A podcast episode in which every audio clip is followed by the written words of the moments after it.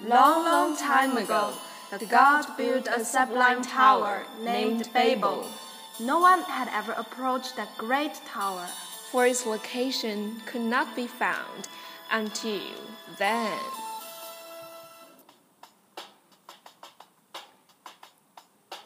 Hey Rebecca, you're such a big bag. Where are going? Such a hurry.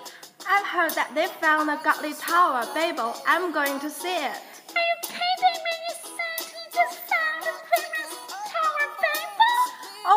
Serious. I'm going to fetch the ferry heading to Babel. Don't get in my way if you're not interested. Wait for me, I'm going with you. Wait for me. Voices that touch your heart. Languages beyond border. Welcome aboard. Our destination is Babel. Hi everyone, welcome to the Babel. How's it going? The international conference will bring us a six day holiday. What are you going to do with the unexpected vacation? As the busy weekdays are coming to an end, we are all excited to embrace a tranquil and agreeable weekend. Today, our new member, Zoe, will brief you on how traditional culture will save urbanization from its social crisis. So, Zoe, what's your opinion on the very issue of urbanization versus traditional culture? Hello, my name is Zoe. I'm a student in the Department of Foreign Languages. Today, I'd like to talk about challenges of urbanization and share my opinions with you. When observing the chaotic burgeoning growth of the modern city, the more erudite of urban planners will reminisce wistfully on how different it is from its ancient Greek counterpart, the polis, which Italian architectural historian Leonardo Benevolo once described as dynamic but stable, in balance with nature, and growing manageably even after reaching large dimensions. The rapid and uncontrolled sprawl of today's cities is breeding anxiety not only among urban planners and architects. Experts in the field of public health are alarmed that the apparent situation of urban dynamic is robbing the population of its basic health and well-being through unregulated environmental pollution, shrinking green areas, inadequate housing, overburdened public services, a mushrooming of makeshift settlements on the outskirts lacking in both infrastructure and services, mounting anomie, and sheer numbers of neighbors who do not know neighbors.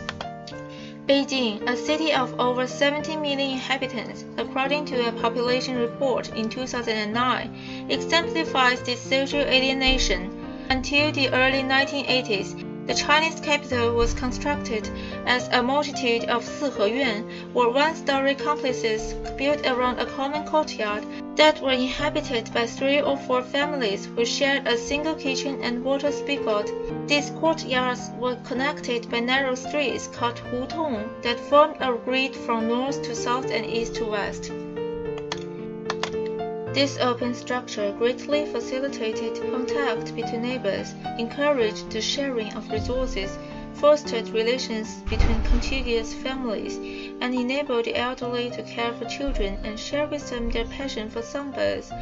Because of these characters, these almost idyllic structures were described as collections of small rural villages. Small until the mid-1980s, only a few skyscrapers disrupted the harmony of the landscape. Today, the panorama has the look and feel of the ultimate modern city, where, with few exceptions, the small rural villages have been supplanted by towering skyscrapers.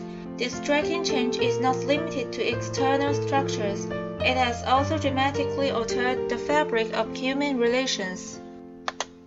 Physical isolation has destroyed the local sense of solidarity and contributed to the fragmentation of what were once cohesive family groups. As the distance between home and workplace has also increased considerably, workers now find themselves devoting what was once valuable family time to exhausting commutes in overcrowded buses or subways. The chaotic growth of today's cities can no longer be ignored.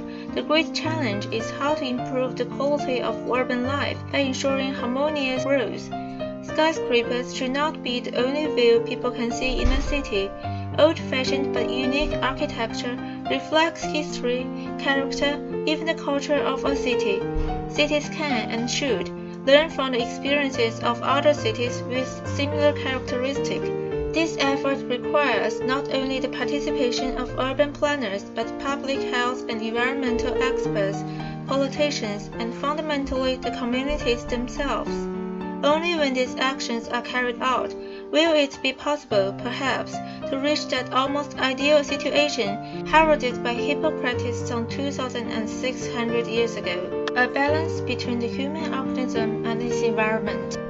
So this is all for my part in this time's program. Thank you all for your listening.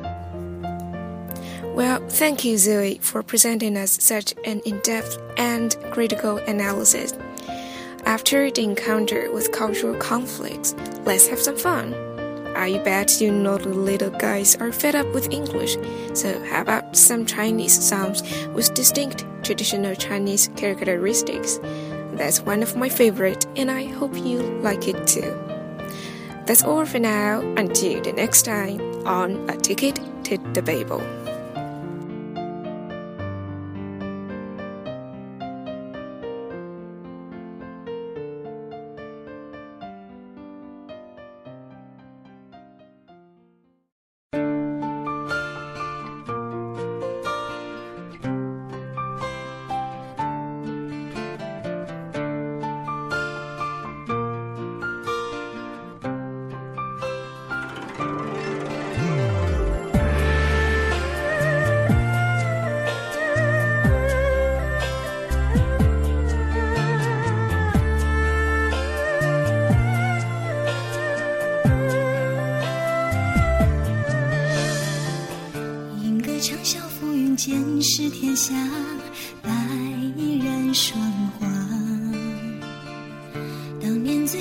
下红颜刹那，梨花泪朱砂。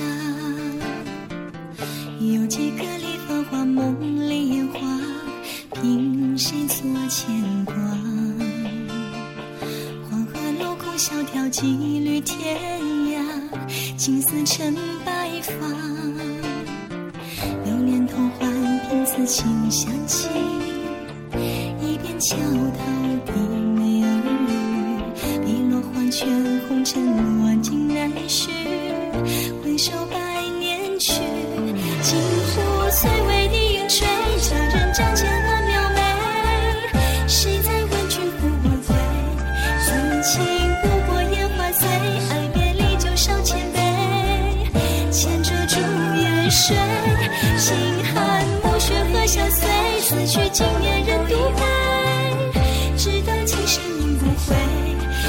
change.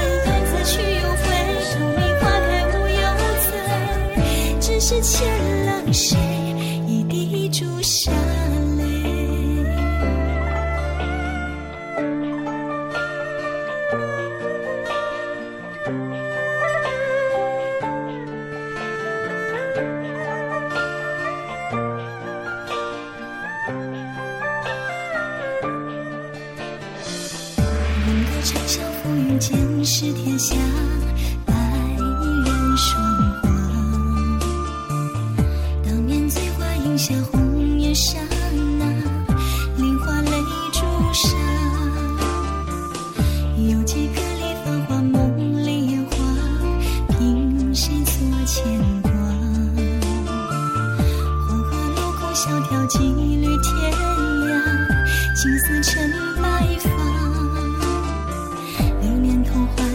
丝琴响起。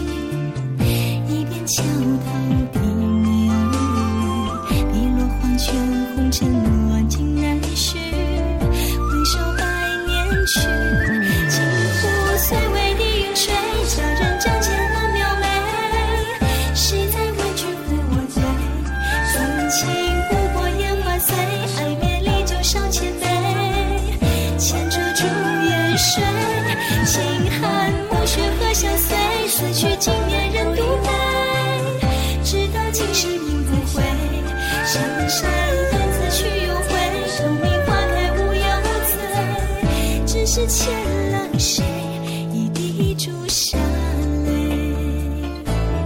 镜湖虽为你晕翠，佳人正牵了描眉。谁在为君陪我醉？风情不过烟花醉，爱别离酒上千杯。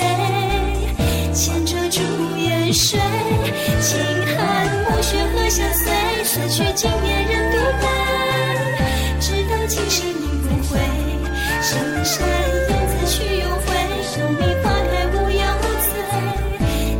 切。